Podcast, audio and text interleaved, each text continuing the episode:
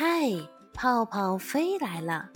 今天泡泡里的故事叫做《大象和老鼠》，让我们看看他们发生了什么。从前有一个地方，那儿水源丰富，庙宇和房子层层叠叠。自古以来，这里居住着无数的老鼠，它们在此生儿育女，传宗接代。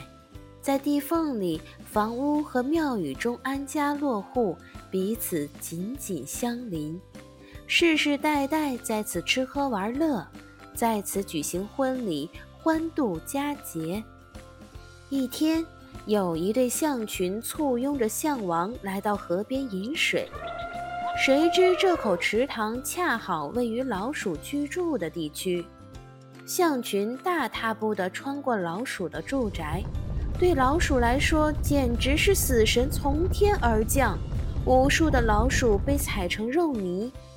那些侥幸逃命的老鼠凑在一起商量道：“啊，这些可恶的大象刚才经过这里，几乎将我们全部踩死了。等他们喝完水从这儿回去，我们一个都别想活了。为此，我们必须赶快想个活命的办法。”他们拟好一个计划，便拥到池塘边，向象王深深鞠了个躬，然后说：“呃，离此不远，便是我们世代相传的住宅区。我们祖祖辈辈一直住在此地，而如今由于你们来此找水，使得我们成千上万的百姓惨遭不幸。”如果你们再从这条路回去，那我们一个也别想活命了。可怜可怜我们吧，请选另一条归途吧。日后或许还有用得着我们的时候。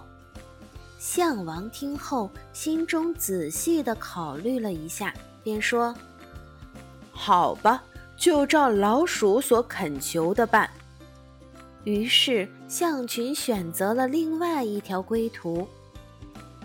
事隔不久，国王命令他的捕象队前去狩猎，猎人们在水边设下捕象的陷阱，象王和他的象群均被捕获了。三天后，他们用绳索和杠杆把大象一只只从陷阱中拉上来，然后牢牢地捆在树林中的大树上。猎人们走远后，象王想：现在谁能救我们呢？突然，他想起了老鼠，便叫来了一只没有被捕的母象。这只母象早就认识老鼠的驻地，它很快将象群被捕的不幸消息告诉了老鼠们。成千上万的老鼠从四面八方汇集起来，跑向被困住的象群。